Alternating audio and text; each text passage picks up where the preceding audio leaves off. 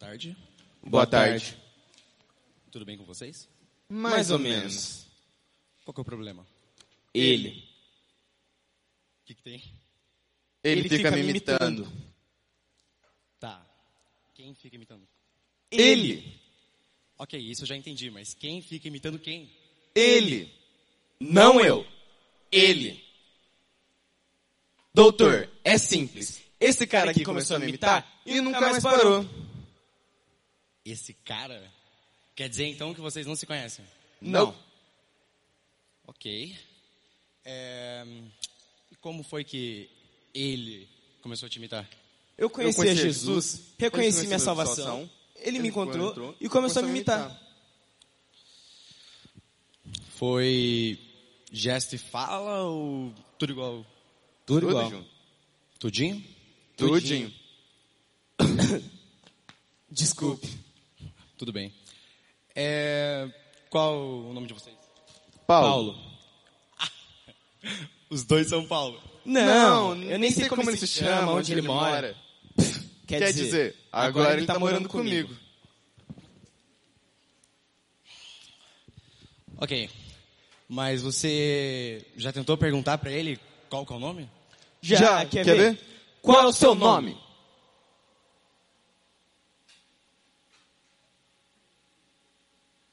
Viu? Ele não, responde. Tá bom. É, vamos ter que fazer um exame é, rápido e indolor, mas que envolve alta tecnologia, ok? Ok. Bate aqui. Ah. Falei. Então quer dizer que ele tá te imitando? Isso. Desde, que eu comecei a desenvolver um relacionamento com Deus, Cristo, ele fica me imitando. Eu Eu oro, ele ora. Eu ajudo os necessitados, ele também. Eu sirvo, ele também. Até, quando eu canto, ele canta junto. Como Zaqueu. Não, não, não, para, para, por favor. Meus ouvidos. É, os gestos, eles são espelhados ou igualzinhos? Às Às vezes, ele faz espelhado, às vezes ele faz igualzinho. Olha, temos um raro caso de imitose. Isso é grave, doutor? Depende. É, existem dois tipos de imitose. A imitose cristã e a imitose mundana. A imitose cristã, ela consiste em que o ser humano, ele imita Cristo e os seus valores e tudo mais. Ele se espelha em Cristo. A imitose mundana, ele não se importa com quem que ele imita, e se a pessoa é avarenta, se ela é gananciosa, se ela é mentirosa, enfim. Tudo longe da verdade. Mas, é, é assim, tem um poder de epidemia devastador e é muito raro, sabe? Aconteceu uma vez no, No Japão, Japão, lá, lá no, no século XVIII, que... Doutor, eu acho, que ele o senhor está... está... Eu vi o que aconteceu. Eu não, estou sou infectado. Talvez eu esteja infectado. Doutor, Ai, meu Deus, doutor. O que vamos fazer? Calma, Calma, garoto. garoto. Não, Não se se desespere. Ainda podemos deter isso. Não chegou no estágio avançado. E qual estágio avançado, doutor? O patógeno se multiplica e Já não sabemos quem está imitando quem.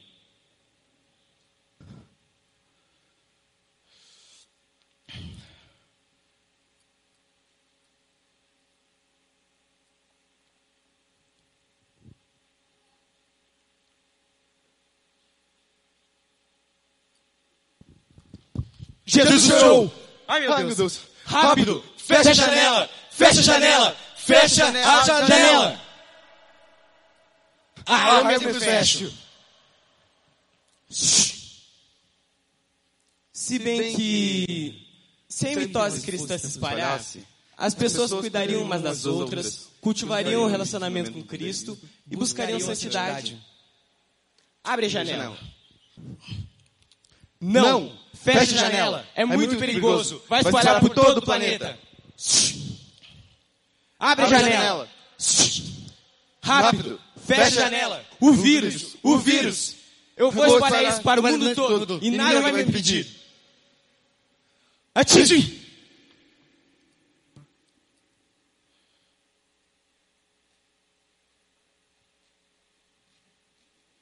Ainda, Ainda são poucos. Está se espalhando. O mundo, O mundo está contagiado!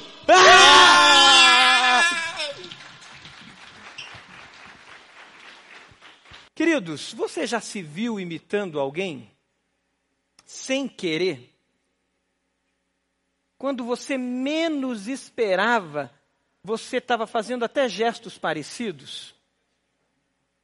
Sabe aquela coisa de você conviver com alguém e de repente você está falando até com o sotaque da pessoa? Eu tenho medo de ficar muito ali perto do obreiro do Wesley, ali, que é carioca, né? Você pega esse, esse sotaque aí, é forte. Eu já fiquei perto de mineiro, eu tenho uma facilidade para pegar sotaque de mineiro. Vocês já sabem por quê, né? Eu sou pé vermelho, então o pé vermelho tem um pouco de mineireza aí. Então eu, eu fico perto de mineiro, eu fico perto de gente do interior do Paraná, eu volto falando, né, dobrando a língua. É normal falar porta, porteira, né, corgo, corguim, essas coisas. Mas a gente assimila, assimila. Você tem alguma coisa que o teu pai fazia e que você se vê fazendo igual? Um gesto, palavras, atitudes? Tem. Ou a sua mãe, e de repente você se viu fazendo igualzinho. Nós somos seres que imitamos. Um antropólogo chamado René Girard, ele estudou profundamente sobre uma coisa que ele chama de desejo mimético. E ele, na teoria dele, diz que os desejos humanos nascem a partir de mimetismo, nasce a partir de imitação, e que isso gera conflitos. E tem toda uma teoria antropológica para falar sobre isso. Isso é básico, a gente sabe no dia a dia, como nós falamos aqui, o quanto nós imitamos. Nós somos seres relacionais. Nós nos relacionamos, nós aprendemos a imitar já desde o bercinho, desde o nascimento. Quando o bebezinho olha para a mamãe, olha para o papai e já começa a imitar gestos. Já começa a assimilar gestos do papai e da mamãe. E a partir daí, a gente vive essa vida de imitação. Constante imitação. A primeira referência para a imitação é a nossa casa. Mas já que hoje é dia dos pais, como sermos bons pais, uma vez que nós sabemos que nós somos falhos, nós somos pecadores e os nossos filhos estão nos imitando, inclusive nos gestos, nas palavras, e eles estão assimilando como uma esponja a nossa vida. Como ser bom pai diante dessa realidade? Como viver a paternidade diante dessa realidade? Essa palavra de hoje não é somente para os pais, é para você, filho, que vai ser pai no futuro. É para você que é sozinho, que é sozinha, mas também influencia outros. Essa palavra é para todos nós. Nós vamos pensar sobre paternidade, crescendo junto com os nossos filhos. E nós vamos ver o que a palavra de Deus nos ensina. Como nós podemos, então, já que nós vivemos essa coisa da imitação, a gente de fato fazer diferença na vida das gerações mais novas, nas novas gerações. Vamos ver o que a palavra de Deus tem para nos ensinar? Abra lá sua Bíblia em Efésios capítulo 4, versículo 22. Efésios capítulo 4, versículo 22. Nós vamos ler alguns versículos uh, e vamos caminhar com esse texto aberto. Então, você que está participando desse culto online, não sei qual dia e qual local você vai estar, mas eu sei que você vai participar dessa mensagem também e está participando dessa mensagem agora. Abra sua Bíblia se você puder. Fique com caneta na mão, lápis na mão, papel, bloco de notas do celular para você anotar aquilo que Deus vai falar ao seu coração. E nós que estamos juntos aqui, fique pronto para isso. Deus tem algo especial para a sua vida. E você não pode deixar, você não pode perder aquilo que o Senhor tem para você nessa palavra de Efésios, capítulo 4, versículo 22, que começaremos a ler agora. A palavra de Deus diz assim: Quanto à antiga maneira de viver, vocês foram ensinados a despir-se do velho homem. Sublinhe isso na sua Bíblia. Vocês foram ensinados a despir-se do velho homem, que se corrompem por desejos enganosos. Sublinhe isso. É isso que o antropólogo pesquisou, o René Girard. Desejos. Desejos que imitamos. E a palavra de Deus aqui fala de desejos enganosos. E o versículo 23 de Efésios 4 diz ainda mais: E foram chamados a serem renovados no modo de pensar e a revestir-se do novo homem, criado para ser semelhante a Deus em justiça e em santidade provenientes da verdade. A partir desse versículo 24, que tem esse chamado a se despir do velho homem e a se revestir do novo homem criado para ser a imagem de Deus, a semelhança de Deus, o versículo 25 em diante vai dar detalhes de coisas práticas da vida que nós seguimos muitas vezes por imitação. Vai falar da mentira, vai falar da ira, vai falar do furto, do roubo, vai falar das palavras torpes, aquelas palavrões, aquelas palavras que não edificam. Vai falar da amargura no versículo 31, da indignação, da ira, da gritaria, da calúnia. Mas no capítulo 5, e agora olhe lá atentamente o capítulo 5, versículo 1, tem a mensagem dessa noite mais claramente para nós. Diz assim: Portanto, sejam imitadores de Deus. Sublinha isso. Sejam imitadores de Deus como filhos amados e vivam em amor, como também Cristo nos amou e se entregou por nós como oferta e sacrifício de aroma agradável a Deus. Nós somos seres que imitamos. Sim, a palavra de Deus deixa claro isso para nós a vida prática revela isso para nós e a ciência revela isso para nós. Mas a palavra de Deus nos aponta então a quem imitar. E o capítulo 5 diz: sejam imitadores de Deus. Imitadores de Deus. Esse é o nosso alvo. Esse é o nosso foco. Como pais, nós devemos admitir que temos que crescer. Como pais, nós temos que admitir que temos que desenvolver para que nós, junto com os nossos filhos, nós possamos crescer imitando a Deus. O primeiro ponto que nós queremos meditar a partir desse texto é: pais e filhos crescem juntos. Pais e filhos estão juntos em crescimento. Não é somente o pai que está ajudando o filho a crescer. Não é somente o pai que está ajudando o filho a se desenvolver. Mas os pais, juntamente com seus filhos, eles crescem juntos. O capítulo 4, versículo 22, que foi o primeiro que nós lemos, ele fala que nós devemos, nesse processo de crescimento, romper com a antiga maneira de viver. É uma jornada. É por isso que eu sempre gosto de trazer referências sobre a vida cristã como uma jornada, um caminho. O livro de Atos fala que nós somos o povo do caminho, caminho com letra maiúscula, na, C maiúsculo. O povo que está numa jornada, o povo que entrou num caminho. É por isso que antigamente nas igrejas se comentava o seguinte: dizia assim, Fulano está parado no caminho. Você já ouviu essa expressão? Os crentes mais antigos? Fulano está parado no caminho. É isso, pastor Amós? Olha, vamos orar pela pessoa porque ela se desviou do caminho. A vida cristã é a vida no caminho nessa jornada e nós entramos no caminho que é Jesus e nós vamos agora crescer no caminho. É impossível crescermos fora do caminho. Qualquer contribuição da ciência, qualquer contribuição da sociologia, qualquer contribuição da pedagogia, qualquer contribuição da filosofia, ela não consegue transformar o ser humano de dentro para fora. Ela é superficial. Ela tem data de validade, ela termina. Um exemplo disso, se você vai para a história, e poderíamos pensar em tantos, é a Alemanha.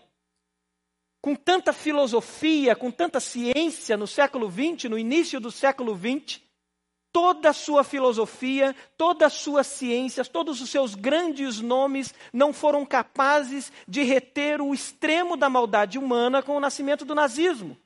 E a gente poderia ir para a história e ver muito mais situações assim na história.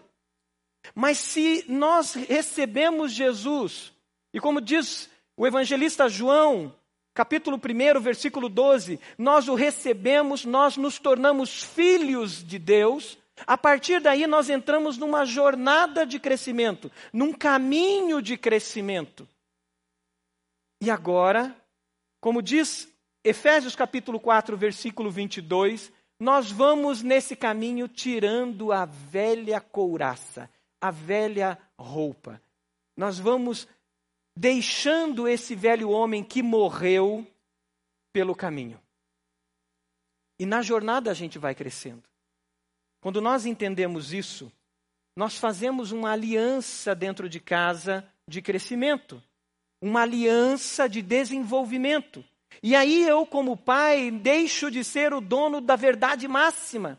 Eu, como pai, deixo a minha arrogância, a minha altivez, e eu olho para minha família, e eu olho para minha esposa, eu olho para os meus filhos e digo: Papai está crescendo. Papai está no caminho. E vocês também vão orar pelo papai e vão ajudar o papai a crescer. Porque nós temos um alvo, que é Jesus. E papai vai ajudar vocês a crescerem como líder dessa casa. Mas o papai não é perfeito. Como é importante, queridos, nós temos essa clareza, essa consciência. A mãe que chega diante dos seus filhos e diz: Mamãe está crescendo. Mamãe está no caminho que é Jesus. Mamãe não é perfeita. E vocês, como filhos, já são meus intercessores para que eu cresça ainda mais e possa ministrar na vida de vocês, abençoar a vida de vocês, para que vocês cresçam a imagem de Jesus. A vida traz várias fases de crescimento. Quando somos filhos, nós crescemos com os nossos pais. Nós temos a bênção, queridos, de ter sido criados numa cultura cristã. Embora hoje em dia o Brasil está se tornando uma cultura já encaminhada para o pós-cristã, mas nós somos criados no mundo ocidental cristão. E os valores do reino de Deus e os valores da fé cristã permeavam e permeiam ainda a nossa sociedade. E nós tivemos a bênção de aprender com os nossos pais muitos valores. Mas um adolescente como esse que estava aqui, esses meninos que fizeram esse teatro, esses jovens, que nascem na Índia, no interior da Índia, eles não têm essa bênção de ser criado numa cultura cristã. E eles muitas vezes vão aprender desde cedo que adorar um animal é que é o correto. Eles vão aprender desde cedo que sacrifício humano em determinados lugares ali é correto.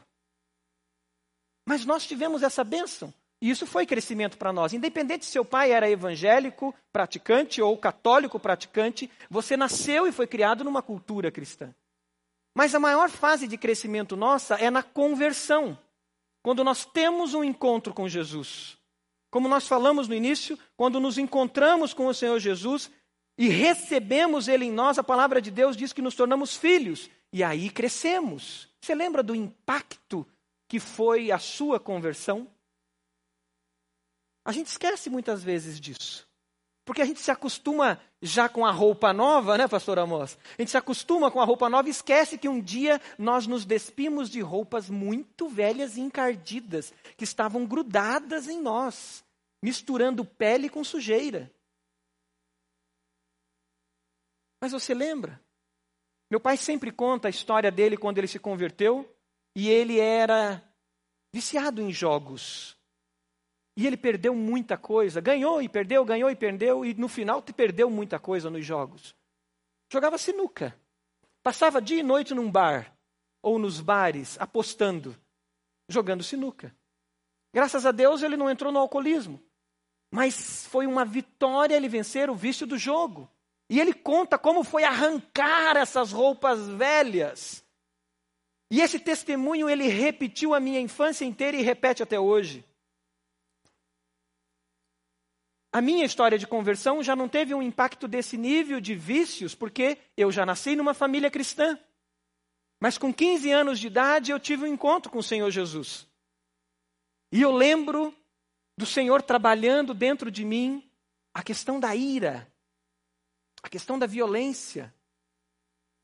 E como Deus trabalhou aquilo e como doeu arrancar aquelas roupas velhas.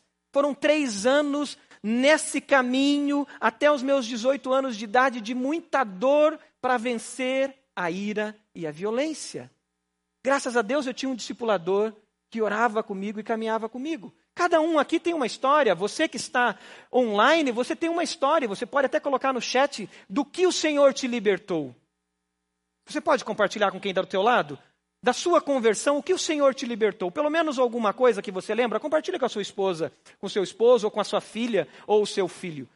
Lá atrás, o que, que, tinha assim de mais grave? Era a ira? Era a violência? Era a mentira? Era um vício? Do que o Senhor te libertou? Você que está no chat, se você se sentir à vontade, compartilhe aí do que o Senhor te libertou. Mas além da conversão, outra, outro momento de crescimento muito grande nas nossas vidas é quando nós nos casamos. Como o casamento gera crescimento. E se você casou e não está crescendo, alguma coisa está errada no seu casamento. Porque o casamento é o melhor lugar para o discipulado. Porque é no casamento que nós nos revelamos. Eu posso estar pregando aqui e você está dizendo, puxa, que palavra que o Senhor está dando para o pastor Marcos. Mas a minha esposa sabe quem eu sou. Ela sabe das minhas incoerências.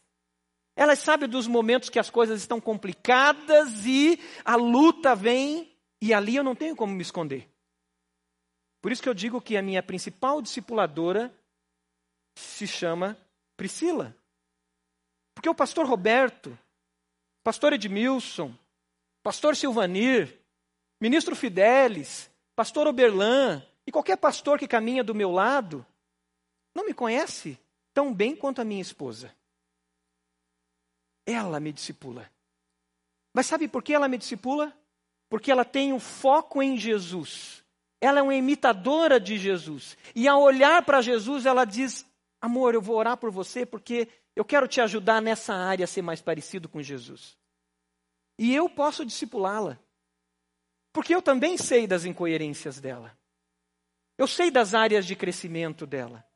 E eu posso olhar para ela e dizer: Amor, Vamos orar, porque essa área você precisa crescer igual a Jesus e eu quero te ajudar.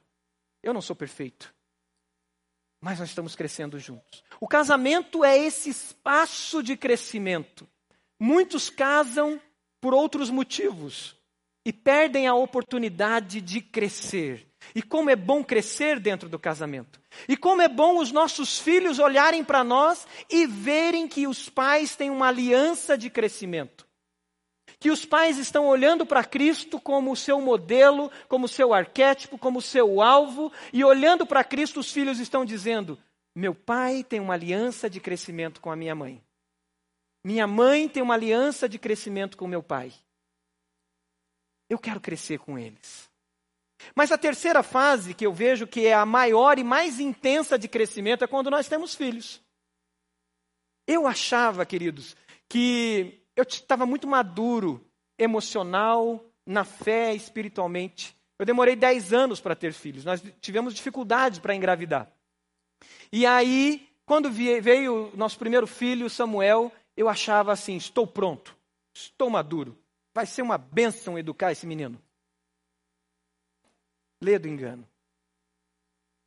Um aninho e meio de idade, eu lembrei da escola de paz aqui da IBB, quando um professor falou assim: Queridos, quando seus filhos chegarem na fase dos dois anos de idade, se preparem, porque ali eles vão testar se você realmente é o líder da sua casa, se você realmente está ali para fazer diferença.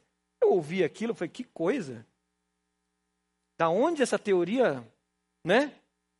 E aí tinha até um nome que é o Terrible Two. Os terríveis dois anos. E se você tem um filho, uma filha de personalidade forte, como eu tive, ah, não foi fácil. Não foi fácil. Eu até achei, está aqui os adolescentes, como eu fui pastor de adolescentes, eu, num dia eu falei assim: não, não pode ser. Pincharam uma maldição em mim, e foi maldição de adolescente. Porque o meu garoto de dois anos, dois anos e meio, parecia um adolescente bravo de 15 anos de idade, muito bravo. E me testou. Eu lembro de um dia de dar uma volta na quadra para eu respirar, porque não foi fácil. Mas ali eu vi que tinha áreas para eu crescer. E Deus estava me dando uma grande oportunidade de me trancar dentro do quarto de novo, dobrar os joelhos e dizer: Deus, tem misericórdia de mim. Porque eu achei que estava maduro. Mas tem áreas que tem que crescer em mim para que eu eduque o meu filho melhor, para que eu eduque a minha filha melhor. E como é bom isso, queridos. Se você não experimenta a paternidade biológica, caminhe em direção à adoção. Se você não entende ou não vê a questão da adoção como clareza para você, adote como pai espiritual. Eu tive a bênção de adotar os meus sobrinhos como pai espiritual.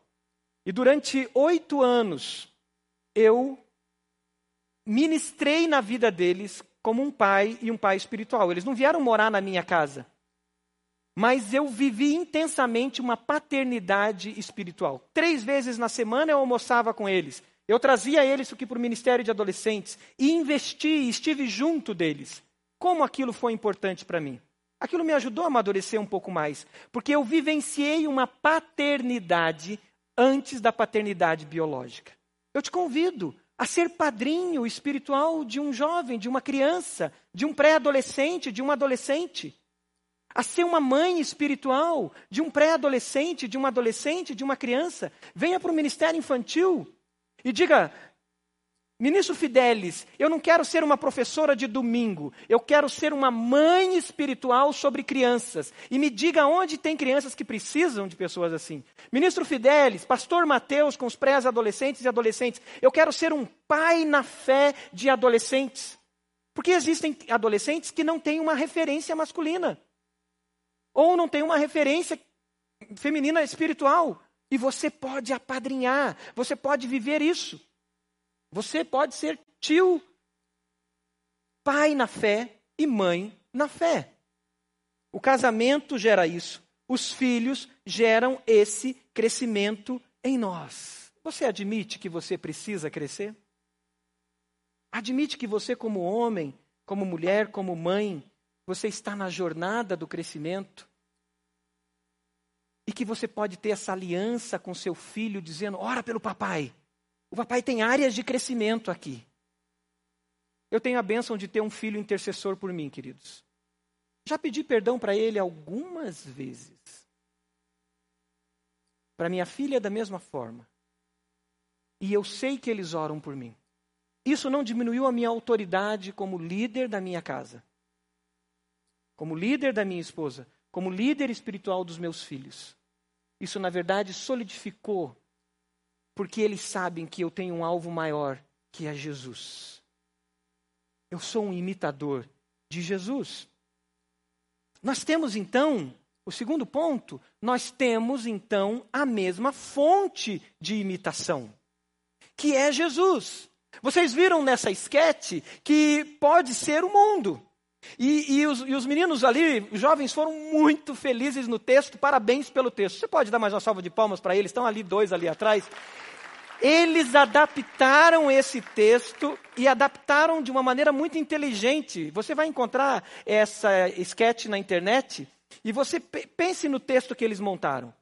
Porque eles montaram as duas linhas muito claras da palavra de Deus que você pode optar em imitar. Você pode imitar, imitar a Jesus imitar a Deus, que se fez carne e veio habitar entre nós, e Jesus já fez esse caminho. Nós não adoramos a um Deus teórico, Nós não adoramos a um Deus que criou uma teologia, criou uma doutrina e diz: sigam isso. Não, nós adoramos a um Deus que antes de ser o caminho, ele viveu no caminho. É por isso que Jesus disse: Nesse mundo tereis aflições. Eu tive, eu vivi aflições, mas eu venci o mundo. É por isso que Jesus chorou.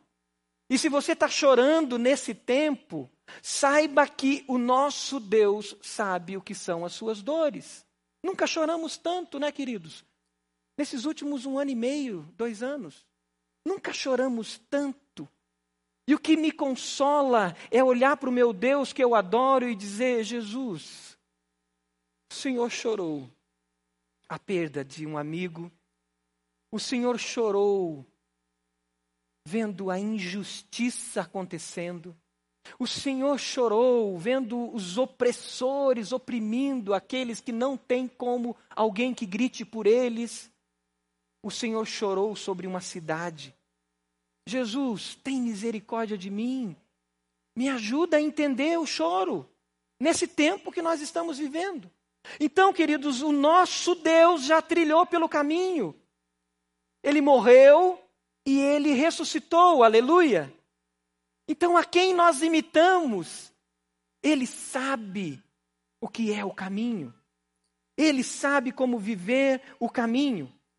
E nesse imitar, nós temos que crescer juntos no dia a dia, junto com os nossos filhos, caminhar junto com eles, vivenciar a fé junto com eles, no dia a dia. Eu tive a bênção nesse sábado de construir um projetor com os meus filhos. Um projetorzinho de madeira que a escola é, é, providenciou. E aí fui eu, o Samuel, a Sofia e meu pai. Que delícia aquilo! Nós ficamos ali uma hora, uma hora e meia, conectando a pilha, conectando o interruptor, aprendendo como que passa a corrente ali para que uma lâmpadazinha acendesse, qual é a função do interruptor, e cola daqui, cola dali, e meu pai trazendo uma chave de fenda, e meu pai me explicando coisas ali de elétrica que eu não sabia. E nós quatro aprendemos juntos. Nós temos que vivenciar isso nessas práticas do dia a dia, nessas práticas de dia e noite juntos, convivendo juntos. Nós crescemos, queridos, numa convivência intencional da fé também. E nós precisamos praticar isso. Chamar os nossos filhos para orar, orar com eles, chamar os nossos pais para orar. Você que está aqui, adolescente, pré-adolescente, você já chamou o seu pai para orar um dia?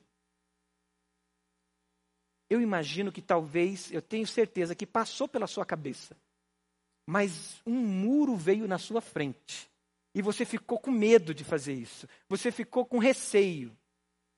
Mas alguns já chamaram. Chame seu pai para orar, diga, pai, ora por mim. Pai, eu queria orar por você agora. Mãe, eu queria orar pela senhora agora. Pai, eu queria orar pelo Senhor agora. Chamar para orar, viver essas experiências de oração, de vida devocional junto em família. Quantas vezes na semana você faz uma devocional com seus filhos? Você que adotou espiritualmente um adolescente, um pré-adolescente, quantas vezes você chama ele para um tempo de oração, para que você possa orar, ler um texto da palavra com ele. Estar juntos, conviver junto, caminhar junto. Eu lembro da minha infância, a minha maior referência de imitação intencional que me levou a Deus foi sempre quando eu estava com medo de dormir, lá nos meus 4, 5 anos de idade. E criança né, tem aquela fase que tem medo de dormir. Tem criança aqui, não sei se acontece com as crianças que estão aqui, mas dá aquele medo de madrugada ou à noite. E eu saía do meu quarto correndo, geralmente no início da noite ali, e eu encontrava meu pai de joelhos do lado da cama orando. E eu nem, nem mexia com ele. E eu voltava seguro. Porque se meu pai estava orando, não tinha bicho nenhum que pudesse me atormentar. Que memória, queridos! Que memória! E eu pude compartilhar com meu pai isso essa semana. Dizer para ele, pai, que legado o Senhor deixou para mim quando eu chegava e o Senhor estava do lado da cama com a Bíblia aberta, lendo a Bíblia. Que legado! Isso não tem preço. E é isso que ficou no meu coração, na minha família. Esse legado. Qual é o legado que você tem deixado para os seus filhos? Quais são as memórias visuais de imitação que eles mimeticamente vão assimilar de você porque eles veem em você? Que intencionalmente você faz, que você se permite ser visto para que seu filho imite a você. Eu lembro de conversas da Bíblia. Meu avô, o senhor Agostinho, meu tio Epitácio e meu pai em tardes de domingo conversando sobre a Bíblia. Que memória, queridos. E aquelas conversas eram longas, porque eles falavam das narrativas bíblicas. Meu avô era semi-analfabeto, mas ele lia a Bíblia uma vez por ano inteira. Inteira. E ele teologizava como o melhor dos teólogos, porque ele citava a Bíblia, ele citava os textos bíblicos, e ele construía suas teologias, e ali passava ele, meu pai, meu tio, e eu ficava ali olhando. E recentemente, eu estava com um grupo de irmãos, dando risada, brincando, contando caos, e de repente a gente entrava numa história da Bíblia, e eu vi do lado uma cena que eu falei, obrigado, Senhor. O meu piá olhando assim tipo aquele hominho pequenininho, né? Eu sou pequenininho, então ele ficou pequenininho assim também. E eu olhei aquilo e falei, Jesus, ele está captando o que está acontecendo aqui. Ele sabe quais são as conversas de homens e de homens de verdade. São conversas alegres, divertidas, tem muitas histórias, mas tem a Bíblia Sagrada no meio dessas conversas. E ele estava ali olhando, aprendendo minha filha perto, aprendendo. Temos que ter intencionalidade nesse crescimento, porque somos seres que imitam, somos pessoas que imitam. Dedicar tempo, tempo de qualidade. Seu filho já é grande, chamá-lo para eh, comer uma pizza. E sabe como é estranho às vezes isso? Eu lembro das primeiras primeiros momentos com os meus sobrinhos quando adotei espiritualmente. E eu comecei as primeiras conversas, ia comer uma pizza, o assunto não fluía. Tinha um, um silêncio. E eu falava, eu vou ficar aqui. E de repente foi quebrando gelo, foi quebrando gelo, e a gente tinha assunto. E a gente orava junto. E aquela semente ficou lá. E até hoje, eles me ligam e dizem: tio, eu preciso de oração. Ora por mim. Do jeito que o senhor orava lá quando eu tinha meus 10 anos de idade. Do jeito que o senhor orava quando eu tinha meus 12 anos de idade. Essa intencionalidade nós precisamos buscar. Tempo de qualidade com os nossos filhos. Tempo de qualidade com os nossos pais. O que mudaria se os seus filhos se mudassem amanhã? E você estivesse no aeroporto colocando eles para ir para um lugar muito distante? O que mudaria na sua vida? O que mudaria se seu pai, se o seu pai fosse tirado de você amanhã? Se seu pai fosse embora, ou se a sua mãe, se a sua mãe fosse embora amanhã, o que mudaria na sua vida? E eu estou falando para todos nós filhos, falando para mim como filho, que tenho meu pai com seus 73 anos de idade. O que mudaria na minha agenda se meu pai fosse embora amanhã? A minha mãe? O que mudaria na nossa agenda? É triste saber que para algumas pessoas talvez não mudaria nada. Mas hoje é dia, queridos, de uma decisão de olhando em Cristo como imitador de Deus, a gente dizer: a minha vida tem sentido com o relacionamento com os meus filhos. A minha vida tem sentido no meu relacionamento com os meus pais. A minha vida tem profundidade no meu relacionamento com a minha mãe, com a minha família. E eu não quero que não faça sentido se eles não estiverem comigo amanhã. Eu quero que faça todo sentido. Porque tem sentido eu estar com eles. Pais, nós somos os líderes das nossas casas e nós precisamos estar atento a isso. O terceiro ponto, nesse crescimento de imitação, de pais crescendo com seus filhos, é temos uma família de fé para crescermos juntos. Que bênção isso! Nós não estamos sozinhos. Nós não estamos nessa jornada olhando para Cristo sozinho, eu e a minha esposa, eu e os meus filhos. Ou você, pré-adolescente, adolescente que está aqui, criança que está aqui, você não está sozinha, menina, menino. Você não está sozinho junto com seu papai, ou com a sua mamãe, ou se você caminha sozinha com a sua mamãe, sozinho com a sua mamãe, ou sozinho com seu papai, ou seu pai e sua mãe, junto com vocês, existe uma família de fé. E nessa jornada é uma jornada de uma família, é uma peregrinação de uma família em direção a Cristo, uma grande família de fé. Eu lembro de viagens missionárias para Moçambique, África do Sul, e algo que eu ouvia muito daqueles, daqueles, daqueles irmãos, principalmente mais no interior da África.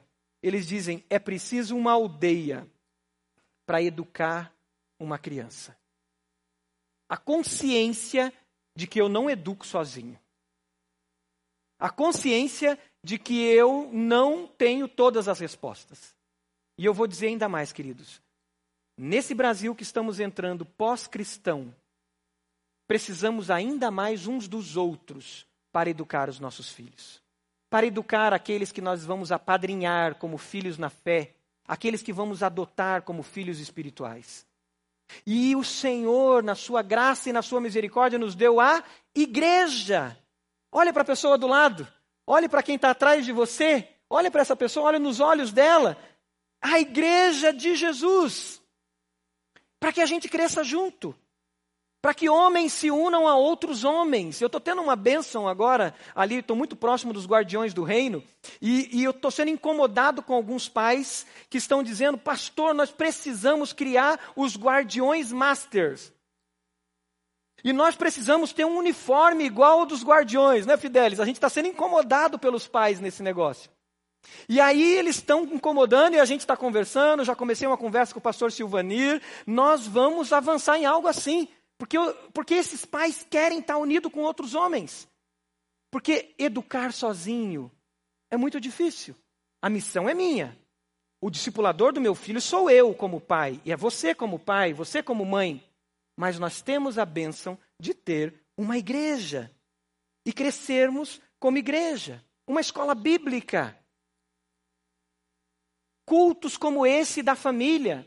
Queridos, o sábado à noite é um encontro dos jovens, que tem elementos cultuais. A sexta noite é um encontro dos adolescentes, que tem elementos cultuais. Anote que eu vou te dizer, e se quiser conversar teologicamente sobre isso, me procure.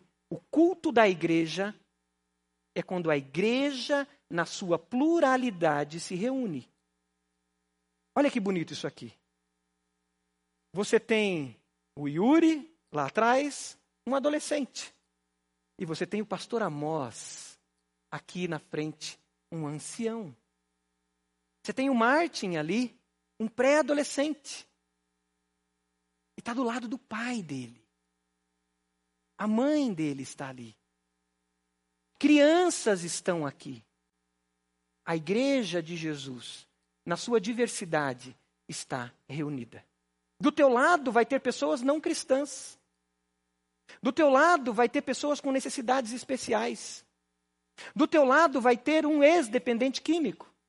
Do teu lado vai ter um religioso fariseu. Do teu lado vai ter alguém que está curioso sobre a fé. É a igreja na sua pluralidade. E os nossos filhos precisam estar no culto de domingo conosco. Os jovens precisam estar no culto de domingo com a igreja na sua pluralidade. Porque no sábado eles viram isso aqui de ponta cabeça. Eles podem fazer de trás para frente, do jeito que quiser. Mas no domingo eles precisam ceder, e nós, mais idosos, mais adultos, também vamos ceder um pouco para eles e seremos igreja na sua pluralidade. Então nós precisamos investir nos nossos filhos nos cultos, cultos da igreja de Jesus no dia do Senhor, como igreja do Senhor. Temos que estar juntos. Nós investimos em tanta coisa. Nós investimos em professor particular, nós investimos, se o nosso filho falta aula, a gente investe para alguém dar repor aula para ele. A gente investe em tanta coisa, mas a gente investe na fé deles. Se eles faltarem os guardiões do reino, se eles faltarem ali as salas da, da, do ministério infantil, você chama alguém para repor as aulas que eles perderam? Ministro Fidelis, alguém já te procurou para repor alguma aula que eles perderam? Queridos, nós temos que levar com a mesma garra, com a mesma preocupação, os fundamentos da fé e da vida dos nossos filhos. Nós crescemos junto com os nossos filhos quando nós nos unimos à igreja do Senhor Jesus Cristo. E juntos a gente avança. Crescemos como igreja, crescemos como família. 1 Tessalonicenses, capítulo 1, versículo 5, ele mostra a importância dessa caminhada junto com outros. 1 Tessalonicenses 1, versículo 5 diz: Porque o nosso evangelho não chegou a vocês somente em palavra, mas também em poder no espírito e na plena convicção. Vocês sabem como procedemos entre vocês em seu favor. De fato, vocês se tornaram nossos imitadores. Olha só que interessante. A igreja de Tessalônica se tornou imitadora dos seus líderes. Vocês se tornaram nossos imitadores e do Senhor, a quem devemos imitar como o Senhor soberano. Pois, apesar de muito sofrimento, receberam a palavra com alegria que vem do Espírito Santo. Assim vocês se tornaram um modelo para todos os crentes. Nós precisamos daquele encontro do pequeno grupo no parque, com distanciamento, aonde teu filho vai ver você conversando, contando histórias, contando piadas saudáveis, e de repente você vai parar tudo e vai dizer: Puxa o violão aí e vamos cantar uma canção. Aí teu filho vai dizer assim: Como? Estava contando uma piada saudável e vão cantar um hino para Jesus? Sim, porque a nossa vida não é compartimentalizada. E o nosso filho vai dizer: Eu adoro a Deus em todos os lugares, não só dentro de um prédio, não só na hora do pequeno grupo. Nós precisamos nos encontrar e nesses encontros viver a fé com outros irmãos, para que eles imitem a nós. A quem você tem imitado? Você pode fechar os seus olhos? Falar com Deus agora. A quem você tem imitado? O nosso chamado, queridos, é imitarmos a Jesus. O nosso chamado é termos os nossos olhos fixos em Jesus. Talvez você é mãe e você está sozinha, discipulando o seu filho. Leve o seu filho para Jesus. O seu filho precisa conhecer esse homem chamado Jesus de Nazaré.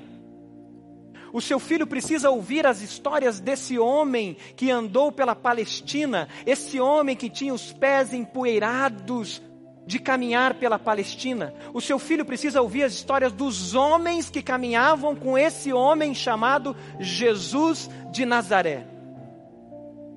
Ele precisa ouvir as histórias de Pedro e como Pedro era um homem de garra. Eles precisam ouvir as histórias de Paulo. Eles precisam ouvir as histórias de Tiago. Se você está sozinho educando seu filho ou sozinha, apresente Jesus dos evangelhos. E vivendo Jesus dos evangelhos, diga: vamos para Jesus, o nosso Salvador. Porque esse é o homem que nós imitamos. Se você está educando seus filhos sozinho em casa e não tem vivido igreja, esse é o chamado para ser igreja de Jesus. E você precisa se unir a outros homens. Procure o ministro Fidelis, procure o pastor Mateus. Procure o pastor Rômulo e diga: Eu quero saber quem são os homens que têm filhos da idade dos meus filhos, porque eu quero caminhar junto com eles. Que negócio é esse aí dos Guardiões Master? Que negócio é esse aí que estão falando? Eu quero um negócio que me ajude a crescer como homem, porque eu sozinho não consigo. Admita. Eu admiti isso. Eu criei um grupo dos homens, dos pais de, de 2011. E eu estou admitindo para eles: eu preciso de vocês. Eu preciso da ajuda de vocês. Eu preciso que vocês me ajudem. Eu quero ser um bom pai para o meu filho, mas eu preciso imitar outros pais também, imitando a Jesus. Se una à igreja de Jesus. Qual é a sua decisão? A sua decisão é crescer com a sua família? Você, como menino, menina, você, como jovem, você renova hoje a sua aliança de crescer com seu pai? De crescer com a sua mãe. Você, criança que está aqui, você renova a sua aliança e você pode dizer: Eu quero crescer com meu pai, eu quero crescer com os meus pais, eu quero crescer com o meu pastor do meu ministério, com o meu conselheiro, eu quero crescer com a igreja de Jesus. Você, esposa, renova sua aliança de crescer com seu esposo, de hoje chegar para ele e dizer: Amor, me ajuda a ser mais parecida com Jesus. Eu quero imitar a Deus. Você, homem, renova a sua aliança de crescer com a sua esposa e você chegar para ela hoje e dizer: Minha esposa, me ajuda a ser mais parecido com Jesus. Ore por mim. Eu quero crescer a imagem de Cristo. Qual é a sua decisão? Quais são as memórias que você decide criar com seus filhos? Memórias que marcarão ele como você sendo um imitador de Deus, uma imitadora de Deus, para que a gente contagie o mundo com a imitação de Jesus a partir de nós. Enquanto você está orando e o Espírito Santo está falando com você quais são as suas decisões, eu quero dar uma palavra para você que ainda não está no caminho você desviou do caminho, você parou no caminho, não está andando na jornada no caminho que é Jesus. Hoje é dia de você renovar sua aliança com o Pai Celestial e dizer: Eu quero crescer contigo, Jesus. Você pode fazer uma oração comigo? De renovação, de entrega a Jesus. Diga: Senhor Jesus, eu confesso que eu não estou no caminho eu confesso que eu parei na jornada cristã. Eu confesso, Jesus, que os meus pecados, que os meus desejos pessoais tomaram espaço e eu parei de crescer. Diga isso. Diga, Senhor Jesus, eu te recebo como meu Salvador. Eu te recebo como meu Senhor. E eu quero viver no caminho com a tua igreja imitando a Ti, Jesus. Diga isso. Eu te recebo, Jesus. Você fez essa oração de entrega? Levante uma das suas mãos se você fez essa oração de entrega, de estar no caminho. Amém. Deus abençoe esse homem aqui na frente. Deus te abençoe. Aquela senhora lá atrás, jovem senhora. Deus te abençoe em nome do Senhor Jesus. Deus te abençoe, meu irmão, em nome do Senhor Jesus. Aqui no meio alguém fez essa oração. Amém. Deus te abençoe, meu irmão, em nome do Senhor Jesus. Mais alguém fez essa oração de entrega, de estar no caminho e crescer no caminho que é Jesus? Aquela criança, Deus te abençoe em nome do Senhor Jesus. Deus te abençoe, você vai crescer a imagem de Jesus a cada dia. Mais alguém? Você que está online agora, tem um número de WhatsApp, escreva ali, diga ali, eu quero andar no caminho que é Jesus, junto com a igreja de Jesus. Escreva nos comentários: eu quero viver no caminho e crescer, para que eu possa ter Jesus para imitar e para que outros me vejam como um discípulo de Jesus. Você está renovando as suas alianças? Hoje é dia de renovação e de crescimento. Vamos orar. Pai amado, é a tua igreja reunida aqui. É a tua igreja que está no caminho é a tua igreja, Senhor, que tem refletido a imagem de Jesus num mundo tão perverso, tão violento e tão distante. Que muitas vezes a gente começa a imitá-los, Senhor. Mas Deus não permita que a gente tire os olhos do foco, que é Jesus. E que a gente persevere, mesmo em meio às lutas. Toma-nos com teu Santo Espírito, para que a gente seja verdadeiro imitador de Jesus. Toma as nossas vidas, Pai, e transborda sobre os nossos filhos, transborda sobre as nossas esposas, que as esposas transbordem vida sobre seus esposos, que os filhos, as crianças que estão aqui, adolescentes e pré-adolescentes, transbordem Jesus sobre os seus pais. E a gente possa, Senhor, na jornada, no caminho, de fato ser sal e luz. E o mundo nos imite, imitando a Jesus. Vem com teu Espírito, Senhor, e toma as nossas vidas. É a nossa oração em nome de Jesus. E a igreja diz: Amém e Amém.